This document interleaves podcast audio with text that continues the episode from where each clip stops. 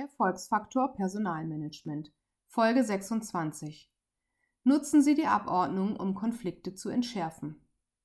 Es ist eine beliebte Vorgehensweise von Führungskräften, dass sie morgens aufgeregt in ihrem Büro erscheinen und sie um einen sofortigen Termin bitten, weil sie ein unaufschiebbares Anliegen haben.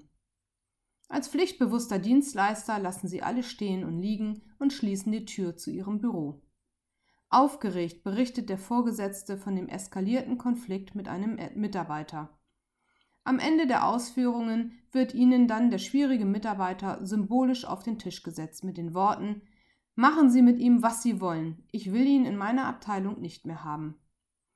Auf den dezenten Hinweis, dass dies nicht so einfach ginge, erhält man dann schnell die Antwort Das ist mir egal, entweder nehmen Sie ihn auf Ihre Kostenstelle oder Sie gründen eine Extrakostenstelle für ihn.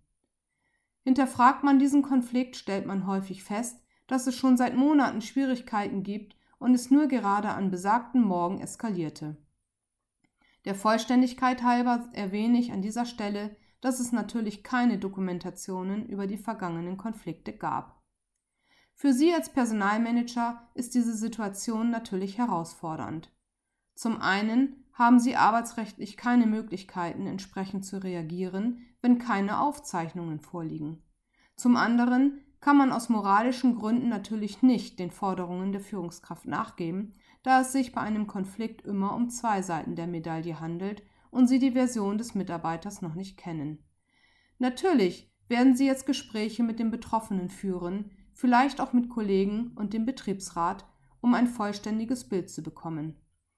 Häufig gelingt es durch ein gutes Konfliktmanagement eine tragbare Lösung innerhalb der Abteilung zu finden. Manchmal ist das Verhältnis zwischen Vorgesetzten und Mitarbeitern so zerstört, dass es auch für den Betroffenen kaum noch zumutbar ist, in dieser Abteilung zu verbleiben. In solchen Situationen hat sich das Instrument der Abordnung gut bewährt. Hierbei handelt es sich um eine Vorstufe der Versetzung. Bei einer Abordnung wird ein Mitarbeiter für einen bestimmten Zeitraum an eine andere Abteilung ausgeliehen, ohne dass die Kostenstellen formal geändert werden. Das heißt, der Abgeordnete verbleibt auf der alten Kostenstelle und wird dort geführt. Die Kosten werden mit der aufnehmenden Abteilung intern verrechnet. Das Festhalten an der alten Kostenstelle ist aus psychologischen Gründen wichtig, da der Mitarbeiter jederzeit wieder zurückkommen kann, wenn er in der neuen Abteilung nicht zurechtkommen sollte. Eine Abordnung stellt somit eine diplomatische Lösung dar, in der keiner der Beteiligten verlieren kann.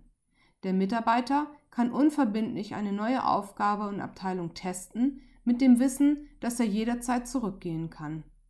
Der alte Vorgesetzte sieht, dass es eine Lösung für sein Anliegen geben kann. Der neue Vorgesetzte geht kein Risiko der Festversetzung ein und kann den neuen Mitarbeiter unverbindlich testen. In den meisten Fällen werden Sie feststellen, dass am Ende die Abordnung erfolgreich sein wird und alle Beteiligten zufrieden sind.